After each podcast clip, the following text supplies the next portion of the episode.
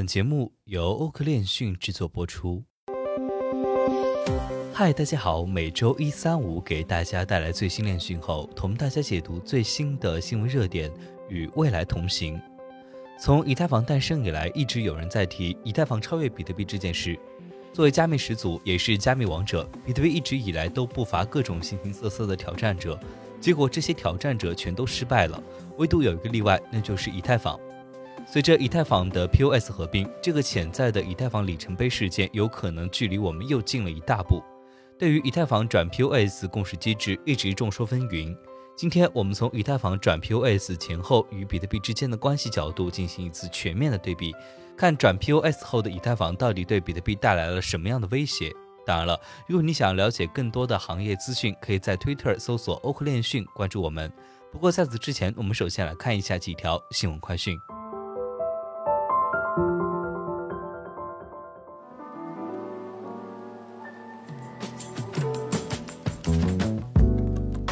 Nex CTO 表示，萨尔瓦多将再次推迟发行比特币债券。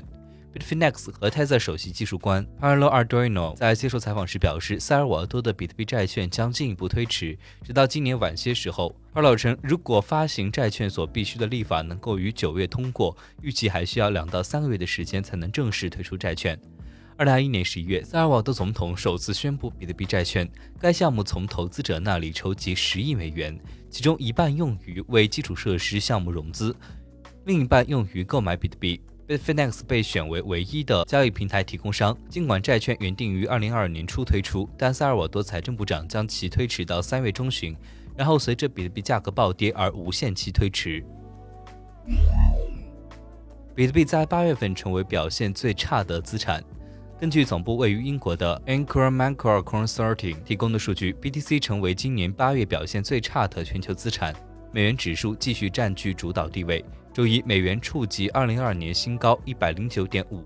此前，美联储主席鲍威尔周五发表强硬的演讲，加强了市场避险情绪。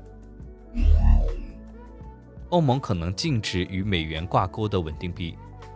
欧洲区块链秘书长罗伯特·科皮奇表示，如果欧盟最终确定新的加密资产市场立法，欧盟可能会在二十七个国家禁止与美元挂钩的稳定币。接下来，我们来看一下今日的新闻热点。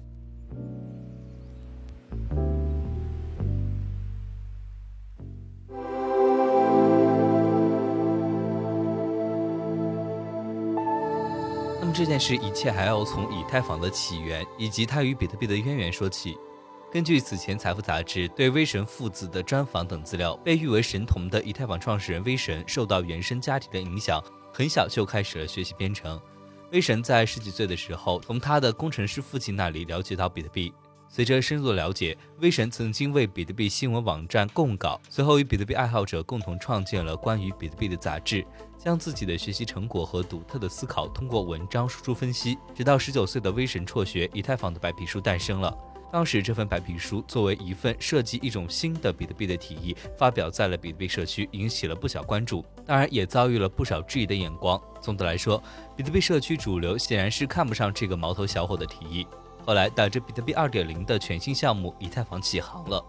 要一句话概括以太坊的起源的话，可以说是比特币的小迷弟提出来的一个新方向。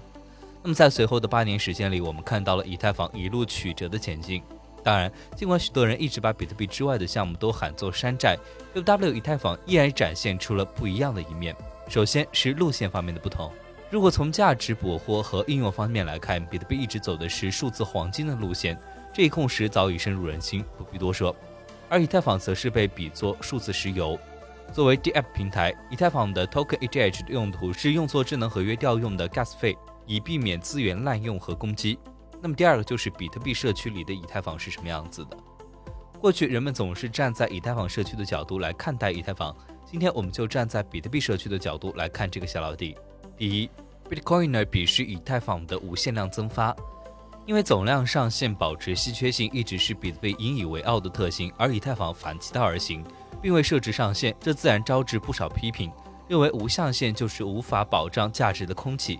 当然了，以太坊的总量无上限设计初衷是作为 DApp 智能合约公链。考虑到如果广泛采用生态体量无限放大，而 Token 通胀率过低会导致 Gas 费用的飙涨，链上活动成本变得越来越昂贵，不利于生态可持续发展。第二就是 Bitcoiner 鄙视以太坊采用落后的模型，从来没有什么比特币，有的只是 UTXO。相信这句话很多人都听过。UTXO 未花费的交易输出同样是比特币引以为傲的优秀解决方案之一，极大的减小了数据库的体积，并可以一直保持盈利和高效的处理。而以太坊采用的传统模型则恰恰完全相反，不管是否有效的状态数据都将不断堆积，越来越臃肿。直到单个节点无法处理交易，这个问题就是状态爆炸。以太坊至今未解决潜在的难题之一。简单来说，比特币的 UTXO 就是一个怎么吃都吃不胖的人，而以太坊的账户模型就是吃一斤长一斤肉的人。如果这个问题不解决，随着时间的推移，比特币依然年轻活跃，而以太坊越来越胖，胖到一直卧床不起。第三就是 Bitcoiner 鄙视以太坊的花里胡哨、山寨和骗局。事实上，很多 Bitcoiner 一直认为以太坊就和其他的山寨一样，长期看毫无价值，甚至认为它就是彻头彻尾的骗局。比如一些著名的比特币最大主义者，早前 Blockstream 首席执行官 Adam Back 将以太坊、Ripple 等多个项目一并列为骗局。就算是以太坊生态蓬勃发展的当下，也没有人改变这些看法。前一段时间，MicroStrategy CEO 发表言论，认为以太坊本质上是不道德的，而且还称 ETH 显然是一种证券。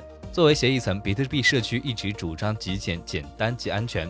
以太坊本身的特性和功能上肯定无法做到和比特币一样简单，这也是众多 Bitcoiner 眼里的槽点之一。在工作量证明机制下，一开始的以太坊不管是算力还是节点数量，自然和比特币相比起来是完全不够看的。那么这么多年过去了，比特币还是那个比特币，以太坊不断在寻求蜕变。临近以太坊 POS 合并，POS 版的以太坊又将给我们带来怎样全新的面貌呢？首先是能源消耗，全球双碳目标下彻底的叙事改变。在不久之前，花旗银行专门为以太坊 POS 合并升级发布了一个研究报告。报告称，以太坊一旦启动升级，它可能会导致能源强度降低，将以太坊转变为通货紧缩资产，并可能通过分片实现更可扩展的未来线路图。总的来说，花旗指出，在合并后，以太坊可以被认为一种是一种节能环保的加密货币，因为能源消耗将降低百分之九十九点九五。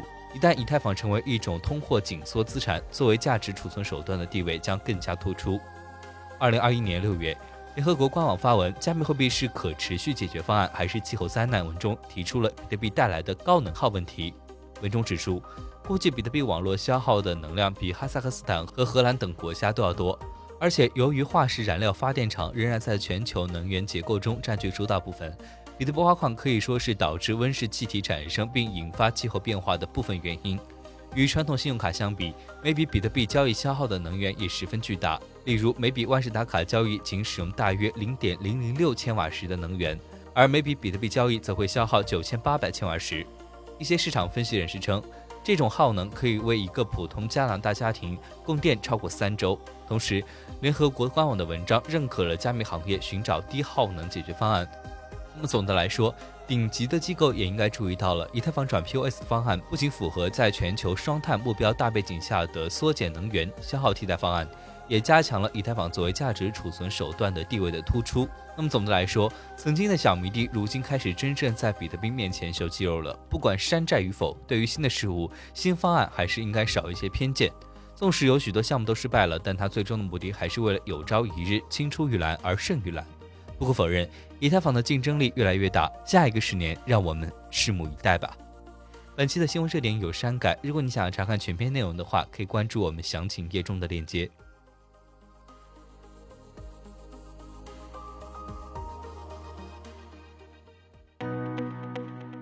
本期节目就到这里。如果您想了解更多关于区块链行业资讯，可以在微博、Twitter、Telegram 及欧科链讯官网上找到我们。明晚六点半再见。